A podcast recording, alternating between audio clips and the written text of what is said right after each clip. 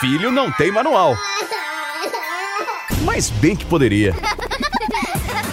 Manual do Filho, com o psicólogo Tiago Tamborini, especializado em comportamento de crianças e adolescentes. Ai, oi, gente! Bem-vindos! Vamos fechar a primeira temporada do Manual do Filho, esse conteúdo de podcast da Jovem Pan. Eu, Paulinha Carvalho, lá no Instagram, trocando ideia com vocês durante toda essa temporada, em arroba Paulinha, Paulinha Carvalho JP, a louca, que já Eu, nem lembra. E você, Arroba Thiago? Thiago Tamborini, o Thiago é sem H com I no final.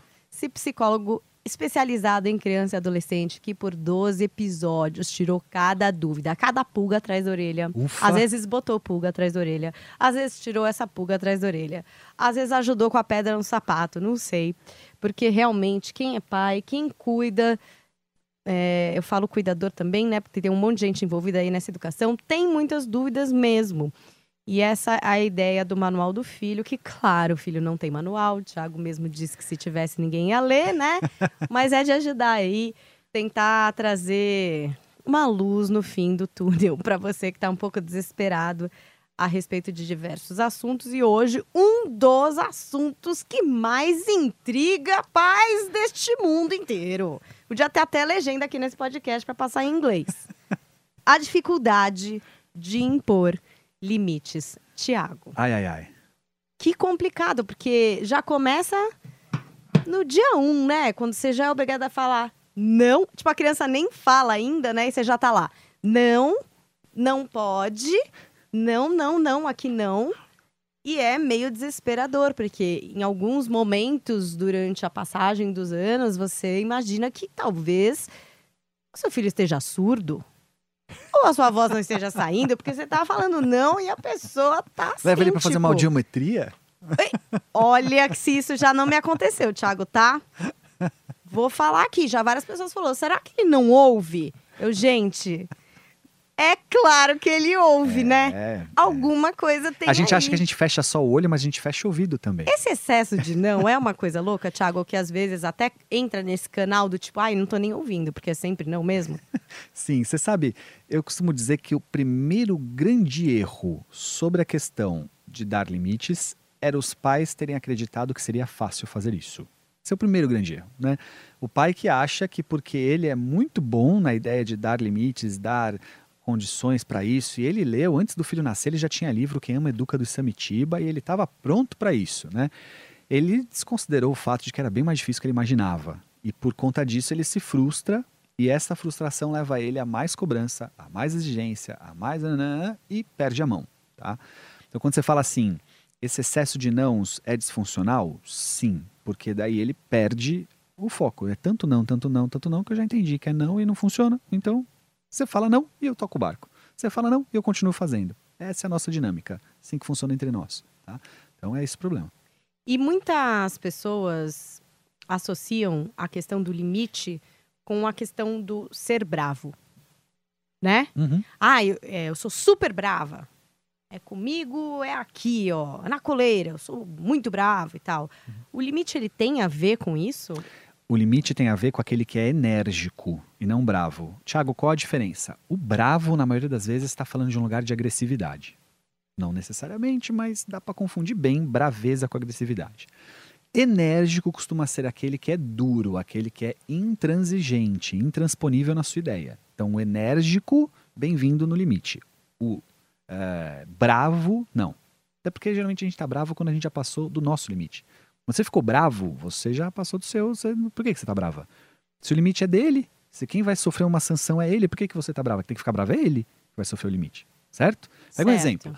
Ahn, filho, você não pode mais ir na piscina hoje. Hoje deu o seu tempo de piscina. Quem tem que ficar bravo que vai ter que sair da piscina é seu filho, não você. Se você ficou brava, alguma coisa deu de errado, certo? Então nessa hora você vai ser enérgico. Você vai sair e ponto final. Saia agora, saia comigo já, vem aqui. Isso é energia e não braveza. Às vezes, os pais ficam muito, né? É isso, sai da piscina, né? Você tá lá, lá. Sai, eu já saí, sai aqui da piscina. Ninguém ouve. Sai. Ou, então, vamos, sai da piscina. Você acha que às vezes a gente tem um desgaste verbal e às vezes tem que. Vem aqui, querido. Pega lá na mãozinha e fala: vamos, vamos embora. Vamos sair Opa. da piscina. total. É, os pais desconsideram o fato de que o objetivo do filho é ir na direção do prazer. Se a gente está falando da piscina, o objetivo do filho não é que o pai não fique bravo. O objetivo do filho é que ele fique na piscina. Se o preço a se pagar é o pai bravo, eu quero ficar na piscina. Certo? O pai acha que de alguma forma o filho tem que entender que o que o filho não pode querer é o pai bravo. Não, ele quer ficar na piscina.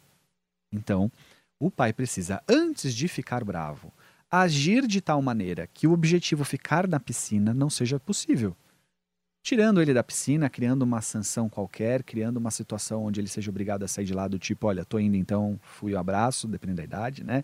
Uh, criando uma condição de posterior de algum tipo de consequência. Então, olha, você não saiu da piscina na hora que eu te pedi, então agora não tem o parque, então agora não tem o, o almoço que a gente ia ter, alguma coisa assim, né?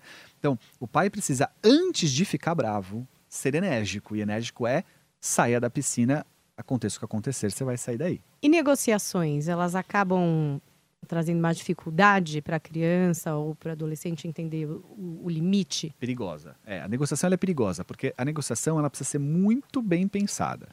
A negociação do tipo, sai que então eu te dou, sai que então você ganha, isso não tem fim. Não tem fim, porque daí eu sempre ganho, né? Eu sempre estou na direção do prazer. Então eu quero a piscina, mas eu também quero o chocolate. Sai que senão você não come chocolate? Beleza, então eu vou comer saio chocolate. E ganho chocolate. Saio e ganho chocolate. A ideia é, você vai sair porque eu quero que você saia, porque é hora de sair. Tem um limite para ficar na piscina, este é o limite, chegou nele, tá? Agora, barganhas do tipo. Mais cinco minutos. Isso. Vamos negociar então, filho, mas, mas aí tem que fazer valer os cinco. Tá? Então, filho, tá bom. Você quer mais cinco? Cinco é possível. Vamos lá. Então, mais cinco é. Quando... Se ele não sair em 5, na próxima vez que ele pedir 5, ele não tem 5. Tá? Então você vai fazer tem que ter sempre um padrão de pelo menos cumprir. Número par, tá? Então é assim, ó.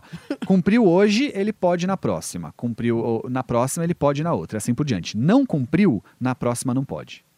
Aí na terceira, tenta de novo o, o combinado. Não cumpriu? E não relembra, lembra que daquela vez você relembra, não cumpriu, isso, né? Isso, não relembra. foi legal. Vamos ver se dessa vez você consegue isso, então, ou vou deixar aqui cinco minutos. Exatamente, relembra, claro. É, é assim, a, a, ideia é sempre um lugar de consequência. Eu posso dar um exemplo pessoal que eu vivi ontem em casa, né?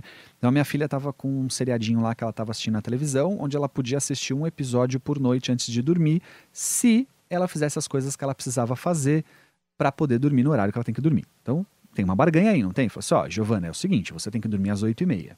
Se até às 8 horas você terminar de escovar o dente, fazer o xixi, coisas do gênero, você tem tempo para assistir seu último episódiozinho antes de dormir. Se você não fizer isso, você não assiste. Ok? Ok. Tudo bem. Ontem foi um dia que ela podia fazer isso. O problema é que, por noites sucessivas, já era a terceira, quarta noite, ela terminava de assistir o primeiro e era um chororô, um estresse lá em casa, porque ela queria assistir o segundo. E o segundo ela não vai assistir, porque agora é hora de dormir. dormir. E o que, que uma filha, Paulinha, te pergunto, o que é a filha de um psicólogo que trabalha com criança, filha de uma psicóloga que trabalha com crianças, que tem avós psicólogos, o que, que ela faz quando ela é frustrada? Chora, grita, se joga no chão. Como toda criança. Eu né, brinco que se alguém estiver filmando e colocar no YouTube, minha carreira tá acabada. Fala assim, eu vou pagar um cara para cuidar do meu filho se ele não cuida nem do dele, né? Muito bem. Ontem, diante de sucessivas noites onde ela tirava o papai e a mamãe do sério e quem ficava bravo, nós, ok? Ela teve um limite e esse limite foi muito claro. Você não assiste mais esse seriado à noite. Nem terminando as coisas no horário certo. Este seriado está proibido para você. Simples assim, esta noite vai ser uma noite difícil lá em casa. Porque ela, obviamente, vai querer assistir. Mas ela não vai. E depois de algumas noites entendendo que ela não vai mais assistir esse seriado, eu tenho alguma chance de no próximo, antes que eu fique bravo, ela pensar duas vezes em fazer birra, certo? Porque ela vai se interessar por outro seriado. E quando ela se interessar por outro seriado e ela fizer birra porque ela quer o segundo e não pode, então, filha. Lembra o que, que aconteceu acontece, com o outro, né? Isso é uma forma de limite, é uma consequência. Eu não bati, eu não xinguei, eu não gritei. E de preferência, eu não precisei ficar nervoso. Mas essa assiduidade que é muito complicada, né, para os pais, porque eu sinto muitas vezes que eu tenho uma espécie de amnésia, assim. Na hora que está acontecendo a birra, eu fico, como você falou, a gente fica irritado, a gente, meu Deus, mas que coisa, mas não, não. E aí aplica lá a consequência, não tem mais, aí depois de um tempo, você mesmo às vezes fala, puxa, coitado, né? Deixa ele ver agora, acho que pode voltar, acho que já você mesmo decide tirar o, o voltar atrás. Depois de um tempo. Sabe onde estava o erro? No conceito da punição, da, da consequência. Porque você poderia, então, no meu caso, eu poderia ter dito, filha, esta semana você não assiste mais esse é. seriado. Poderia. Botar um tá? prazo, que pelo menos você consiga cumprir, né? Ou, ou melhor, eu até prefiro não ter prazo. Sabe o que eu prefiro? É. Filha, até que eu decida o contrário, você não assiste mais. Porque se eu mudar de ideia hoje, eu não vou ter atrás. É, eu decidi. É, a hora sacou? que eu quiser. Pode ser daqui a um ano, pode ser hoje. né? Esse é o ideal. Mas existem alguns momentos em que você precisa ser hardcore. Então, algumas horas você vai ter que eleger e esta foi uma delas. Tá? Então, na maioria das vezes, filho, ó, por enquanto você fica sem, hoje você vai ficar sem essa boneca porque você não soube se comportar com ela. Olha, hoje a sua amiga não vai vir aqui em casa porque a última vez que ela veio, hoje, nesse momento, a maioria das vezes é assim. Neste caso, a tensão era tão grande gerada em torno desse, desse cenário, considerando o fato de que a gente não queria mesmo que ela assistisse televisão à noite. Então a gente ganhou com isso, né?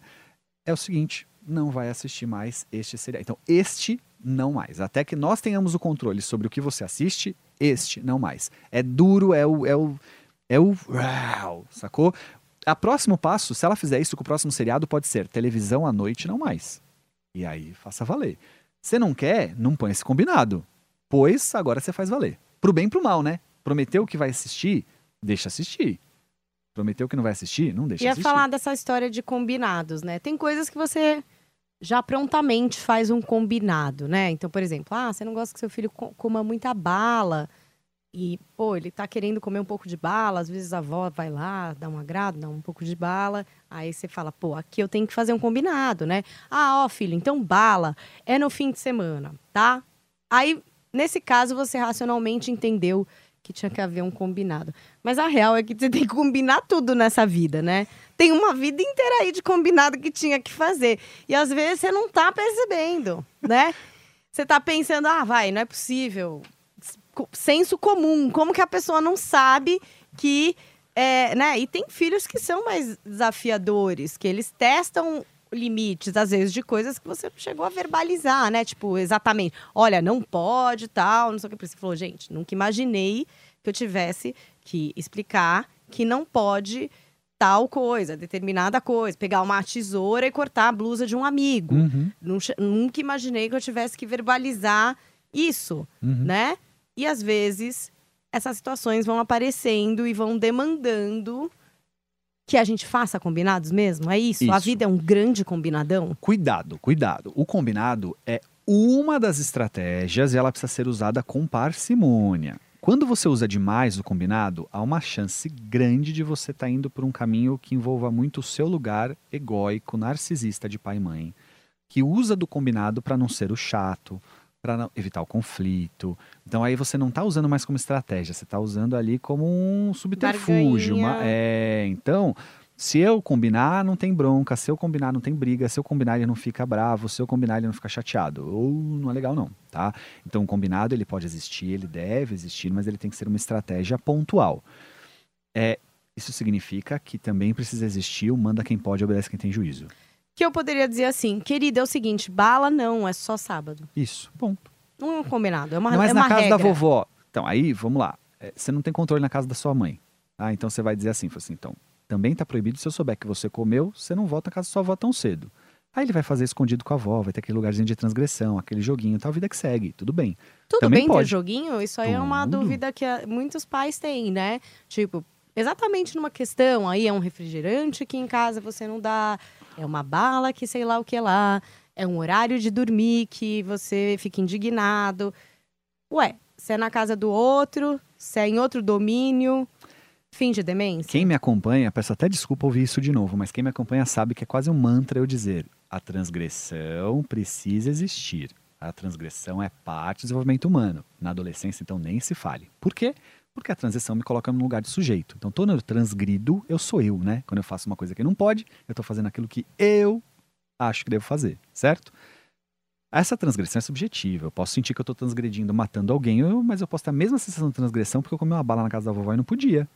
Então, que seja comendo a bala na casa da vovó, vai trazer esse lugarzinho de transgressão, traz uma parceria entre eles tal. Depois você se entende com a sua mãe aí, falando, mãe, tem um limite também, porque o moleque outro dia passou mal de tanto comer bala aqui né? Tá, mas no sentido de, olha, eu sei que tem várias avós que fazem isso. Por exemplo, a criança tá, não, não vai ter joguinho, Uhum. né? Você deu. O castigo foi, não tem um esse iPad, não vai ter, tá? Não vai. Aí ele ainda pergunta, ah, mas eu vou na casa da vovó, Uhum. né? Uhum. Aí você fala, não, lá também não, Uhum. não vai ter. É, Aí sua mãe sabe, porque, enfim, Uhum. você até falou pra ela isso, né? Mas mãe, sei bem que às vezes você, né, quer fazer lá o seu jogo, enfim. Vó nessas horas. Você quer. E aí? Então, Porque no meu caso já aconteceu do meu próprio filho falar: não, eu não vou jogar porque eu tô de castigo e eu não posso Ótimo. jogar. melhor dos mundos. Ok, legal. Também a avó ir lá e provocar também não, né? Também um pouco- não, é, é, meio longe demais. aí Ah, joga um pouquinho, sua mãe não tá É, nem não, vendo. não, é legal, aí é não, legal, né? é legal. Mas assim, a regra é, se você conseguir fazer vista grossa, ou seja, ele não percebeu o que você percebeu, você pode ficar mais na sua. O problema é quando ele sabe que você sabe. Então assim, ele não podia jogar joguinho, você tinha dito que ele não ia jogar, ele jogou e você tá sabendo. Aí tem que ter um lugar ali de punição, de conversa, né, de bronca. Mas dá pra ser mais light, tá? Dá pra ser mais light. O que você precisa tomar cuidado com os combinados é só nessa situação onde você combina tudo, tudo, tudo, tudo para ele sempre querer fazer. Tem coisa que filho não tem que querer nada, tem que fazer. E é importantíssimo para o desenvolvimento humano. Importantíssimo. Porque parte do que a gente já falou, né? Que um podcast aí da próxima temporada vai ser sobre os, os jovens universitários, estagiários. Universitários. É. Estamos de olho em vocês. Estamos de olho em vocês. Por quê? Porque eles chegam nessa vida adulta com muita dificuldade de entender que tem que. E aí fica muito difícil se dar bem no trabalho, no mercado de trabalho. Porque no mercado de trabalho tem muito tem que. Muito tem que. O cara tá fazendo uma planilha lá e fala, gente, para que, que eu tenho que editar esses dados aqui? Porque tem que. Ah, legal, um jovem questionador, que ele vai propor um outro jeito de fazer a planilha, que ele vai pensar em duas planilhas, uma mais eficiente que a outra. Ótimo, proatividade. Mas ainda vai ter o TQ. A planilha vai ter que ser feita. Alguma planilha tem que terminar aqui, tá? Então, é, se ele não tem isso na vida, em casa, vai ficar muito mais difícil a vida para ele. Tem que, mas por quê? Porque eu quero.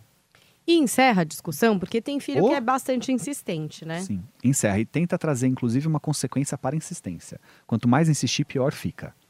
Né? Porque senão, o que acontece? Aí, muito cuidado, pai e mãe. Você diz não. Seu filho insiste por um mês. Depois de um mês, ele consegue. Sabe o que, que você fez? Você condicionou ele à ideia de que depois de um mês te enchendo o saco, ele consegue. Funciona com ratinho de laboratório, não vai funcionar com seu filho?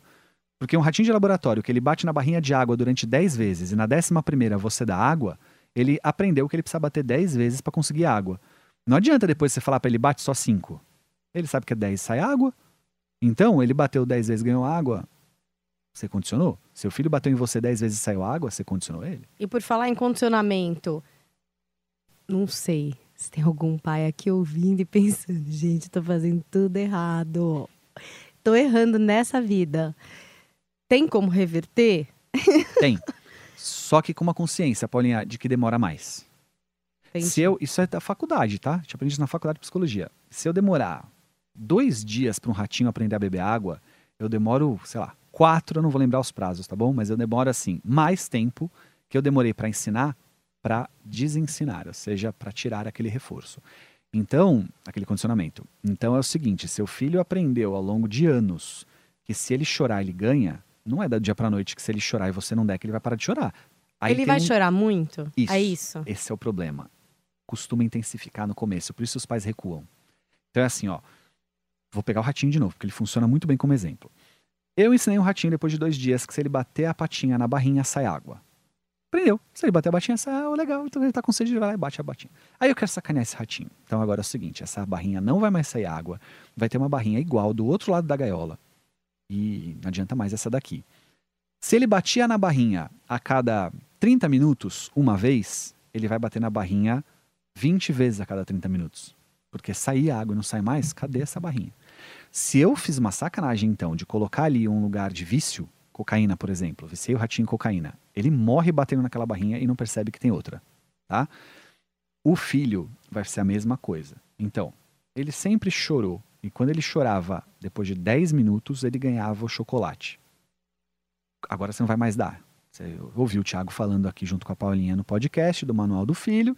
Você lê o meu livro, que fala lá sobre isso, e fala, agora ele não tem mais. Faça o que acontecer, ele não ganha Nossa, mais. tô imaginando as mães desmamando. É, Isso, ele vai chorar Não por precisa 20. mais mamar à noite, já está comendo pra Isso. caramba.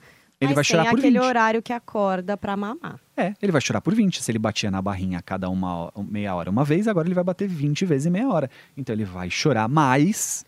O segredo é não sair água. E aí, então, não vai ter o chocolate. Para que ele pare de chorar e ache outras estratégias. Aí, ó, isso é legal. Nessas vezes que o ratinho tá batendo na barrinha, pode ser que ele vai dar uma volta na gaiola. E ele chega perto da outra barrinha. Quando ele chega perto da outra barrinha, você solta água para ele. Como se você dissesse, ó, olha, tem outra barrinha saindo água aqui. Então, seu filho tá naquele desespero, chorando tal. E no momento em que ele faz um. Sabe que ele dá aquela paradinha, aquela pausa? Filho, mas e se você de repente pensasse dessa forma? Ou seja, você mostra para ele que pode ter uma outra barrinha. Sacou? Dá um exemplo? Tá. Faço isso na minha palestra. Você proibiu sua filha de ir naquela festa de 15 anos muito importante que ia ter. Porque o boletim dela tá muito ruim. Então, filha, com esse boletim não vai na festa. Só que a festa é daqui a um mês. Casa caiu. São um mês você sofrendo muito. São um mês ela pedindo todo dia, mãe, pelo amor de Deus, eu tenho que ir na festa, uma das 15, mãe, não, mãe, pelo amor de Deus. Depois da, e mãe, depois da festa ela vai viajar pro Canadá fazer intercâmbio, nunca mais eu vou ver ela. É, é um mês de inferno. Se no final desse um mês ela for, você condicionou ela que um mês de inferno ela vai na festa. Mas você poderia ter feito o seguinte: depois de uma semana te enchendo muita paciência, teve um dia que ela esqueceu, ela regrediu. E nesse dia que ela esqueceu, que ela parou de te encher, você vira pra ela e fala assim: Ô filha, eu vi aqui que até o dia da festa você vai fazer quatro provas. Topa? Se você fizer todas essas provas acima da média, eu deixo você ir na festa. Ó, Você barrinha do outro muda- lado. Muda a circunstância. Muda a circunstância. Sacou? Então Mas você fez- não quando a pessoa não tá quando ela tá querendo te negociar. Não, não quando ela tá no desespero. Porque Entendi. aí eu tô batendo na barrinha aqui, ó, não vale. Gente, tá? já tô pensando em estratégias aqui. Estratégia, Mentais. estratégia, estratégia.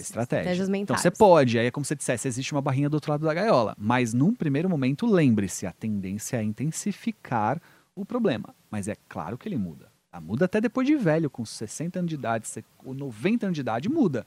Só dá mais trabalho. E tem um outro fator aí, né? É, a gente está falando se todo mundo tiver no mesmo barco, né? O, pai e a mãe estão ali na mesma página, com o mesmo discursinho, com o mesmo coração de pedra ali para não virar, o que é muito difícil de acontecer, né, Thiago? Porque isso é muito complicado. Os filhos são espertos, começam a perceber quem é mais coração mole, quem não é, com quem, em que área é mais fácil de trocar uma ideia de repente.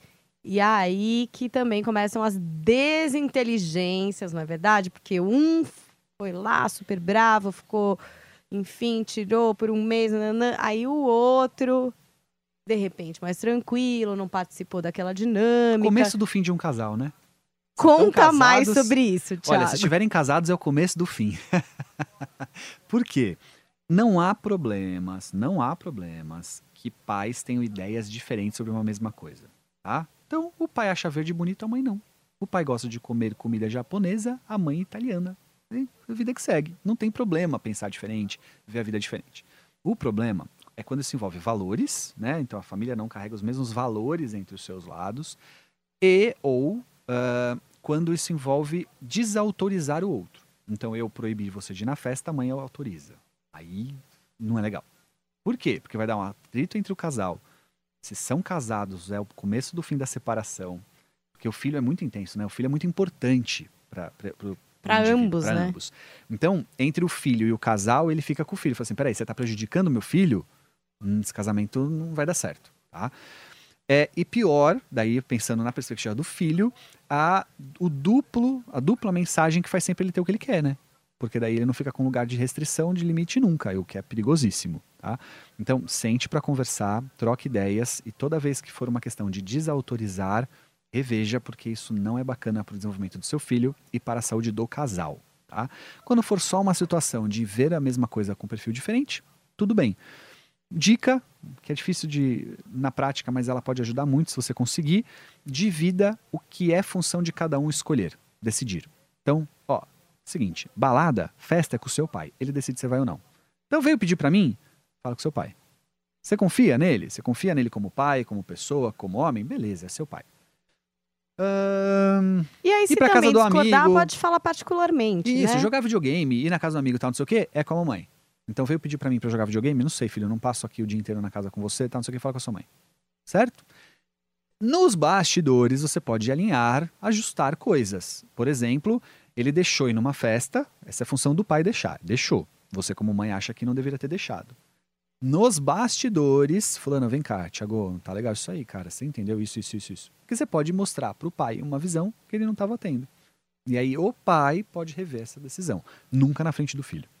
Sempre Nunca. negociar nos bastidores. Isso. Os avós já estão mais livres, né? Pra dar A uma avó- zoada. É, a voz é o seguinte, é o pai e mãe é que se, que se contenha e que aguente esses avós. Os avós estão no papel de avô e avô... Tá. É que só tem um detalhe.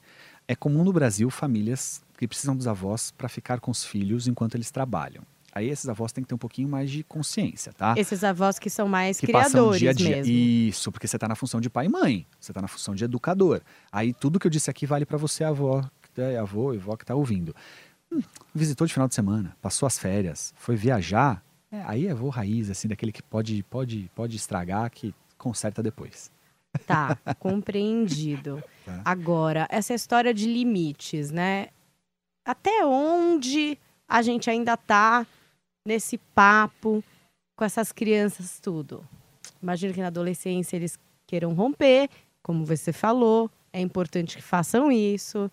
É, e depois eles estão numa fase o quê? De, de já ir embora de casa, sabe assim? Depende. Fico imaginando até onde a gente está trabalhando esse conceito de limite com essas crianças. Quando é pequenininho, óbvio, é o que eu falei, quase tudo no mundo parece que é um combinado que a gente Uhum. tem que estar falando não o tempo inteiro, nananã.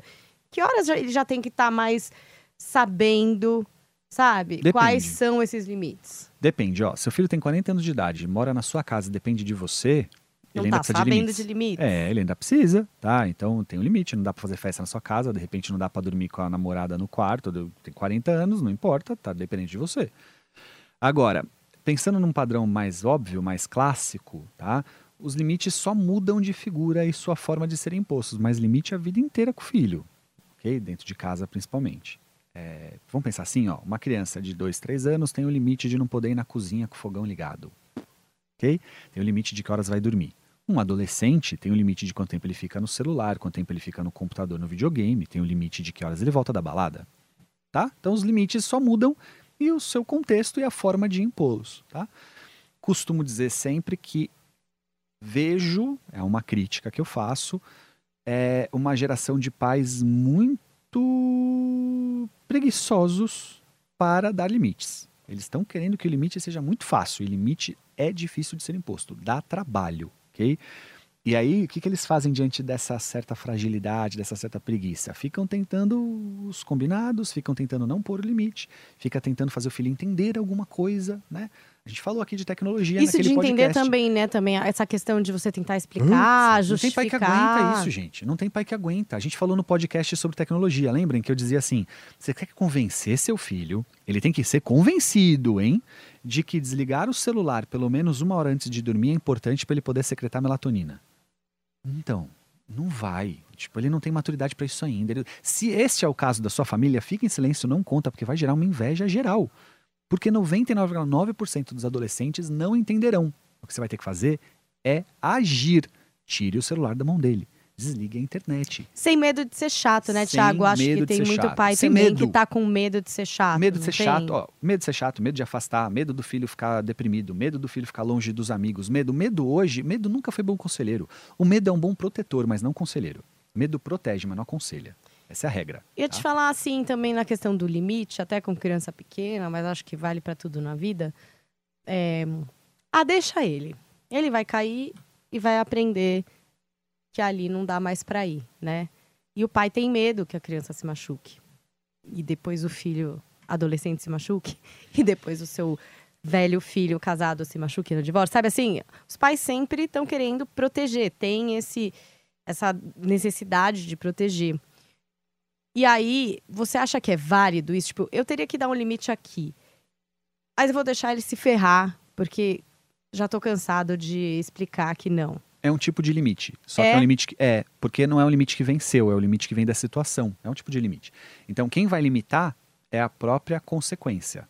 E, aliás, é a melhor delas, né? É, você quer um limite bom, é o limite é da bom com o consequência. filho dos outros, Thiago. Ah, Quando não, você não, pensando não, é no seu, dá uma. Tô pensando na gente, tô pensando na gente. Assim, É. a gente- nós, nós lidamos com, a- com o limite muito voltado para a consequência. Então, quando for possível, porque nem sempre é, óbvio, quando for possível deixar que o limite seja imposto pela consequência, faça, não tem a menor dúvida disso.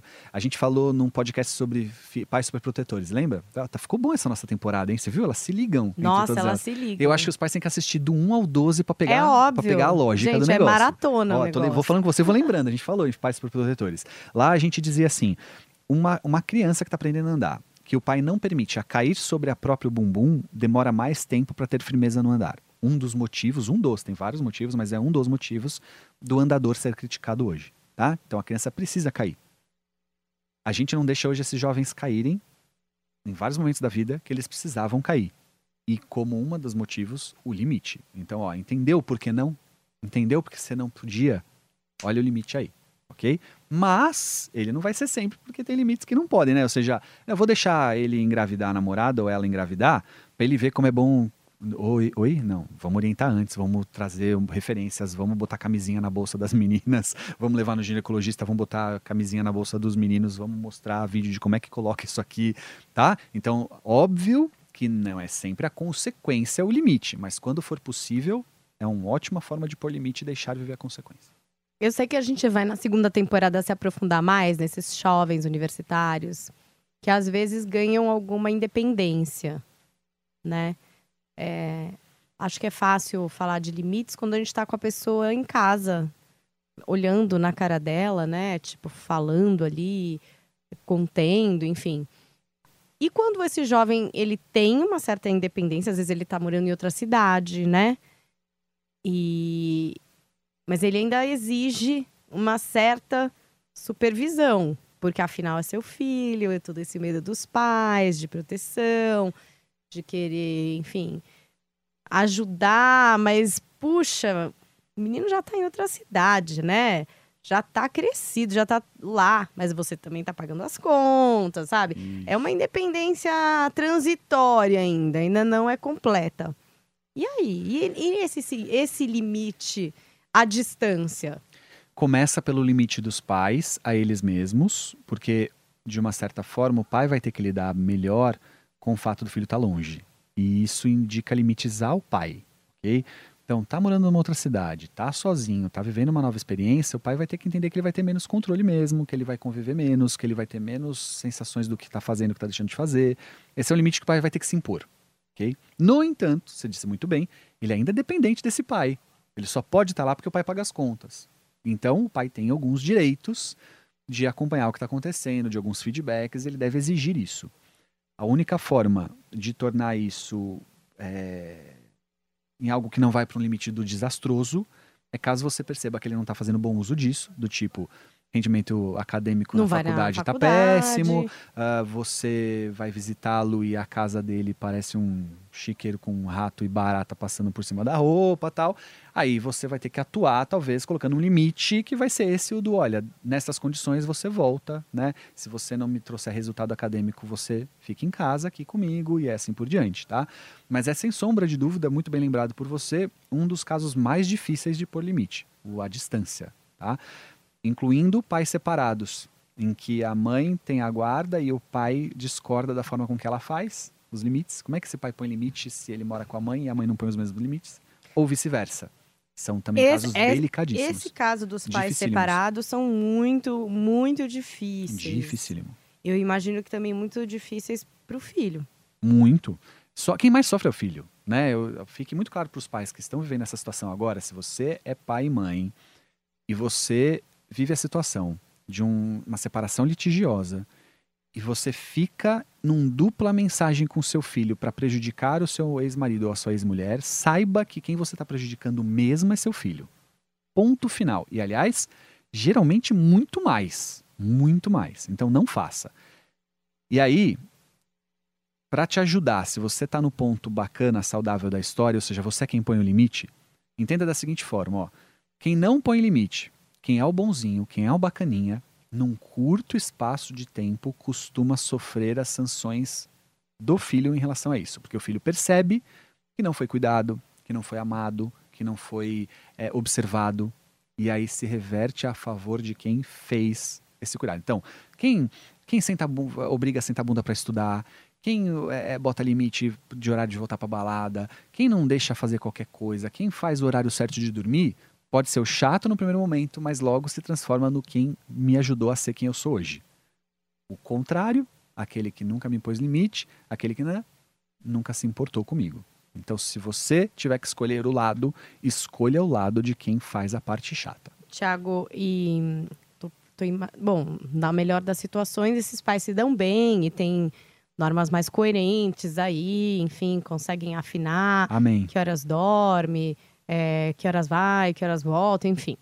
Mas num cenário é, diferente aí, onde realmente eles são muito diferentes e as normas são completamente diferentes. Na casa da mãe é de um jeito, na casa do pai é de outro. É, a criança, adolescente, ele consegue absorver isso? Ele, ele consegue entender? Tipo, ah, aqui é assim, ok. Não, lá é de outro jeito e é isso. Consegue. De, principalmente se isso não tiver a ver com coisas que o prejudique. Então, na casa do meu pai, eu durmo no quarto com ele, porque lá só tem um quarto e eu tenho uma cama no quarto dele comum, numa separação onde né, tá Ainda está se adequando, não, não, não. Tudo bem. Agora, na casa do meu pai, eu posso dormir na cama com eles, dependente de qualquer coisa, eu durmo junto. E na casa da minha mãe, eu tenho que dormir no meu quarto sozinho. Não é legal, porque daí eu tô falando de um lugar que não é legal para o filho, né? Que tá entendendo que ele nem sempre precisa ter o quarto dele, ou o momento em que ele vai estar sozinho. Ou dessa autonomia de dormir exato, sozinho, que a exato. gente sabe que às vezes não é tão simples. Isso. Então, tudo que envolver algo de educação, de valor, de respeito, de combinados, né? Tal, esse é legal que as famílias, as duas, estejam alinhadas o que for da dinâmica, da forma de ver diferente o mundo. Tipo, ah, lá na casa do meu pai a gente come tal horário, na casa da minha mãe X horário. Hum, ok, né? Ah, na casa do meu pai hum, a gente viaja pra praia, na casa da minha mãe a gente viaja pro campo, sabe? Tudo bem, então não tem problema nenhum. Só quando realmente é um lugar de um jogo de pode não pode, de deixa não deixa, que esse vai prejudicar o filho. Bom, não sei se vocês tiraram todas as suas dúvidas. Acredito que não, porque essa história do limite é uma história a se aprofundar. Acho que daqui a pouco a gente vai trazer na próxima temporada essa história do universitário, que eu acho que é esse jovem, não é verdade? Que é, tem é, inúmeras questões aí de limite. Sabe que tem uma dica, Paula, que eu gosto muito, que é o livro do Luiz Hans, chama Arte de Dar Limites. Tá? Eu gosto bastante, é um, para mim uma bíblia aí. Fala muito do que a gente está conversando aqui e acho que pode ajudar os pais também, né? E, e, e se eu puder deixar uma mensagem final, é assim: é, limite é uma das, se não, talvez a maior forma de demonstração de amor, ok? A você mesmo e ao outro, certo? Quando você, por exemplo, impõe um limite diante do seu parceiro, do seu namorado, do seu marido ou vice-versa, você está dizendo: eu me amo, eu tenho um lugar de respeito a mim.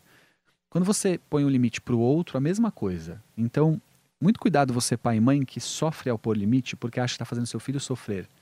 Tadinho, puxa vida, mas olha como ele fica, mas ele se desespera, mas ele chora, mas ele grita, mas ele bate porta, mas ele isso, mas ele aquilo, mas ele me odeia.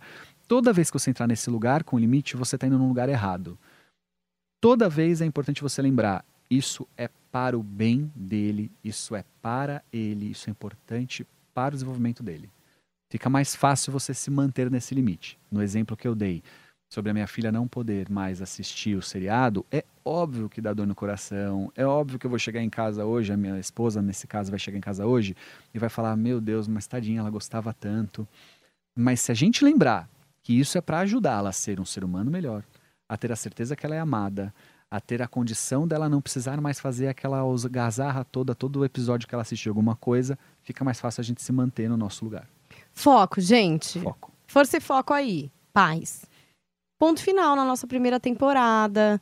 Ah, foi muito legal contar com a companhia de todos vocês que ouviram o Manual do Filho, mandaram no grupo de Zap Zap das mães, da escola, que tem mais dúvidas e estão escrevendo pra gente no Instagram. Eu tô lá, arroba Paulinha Carvalho JP.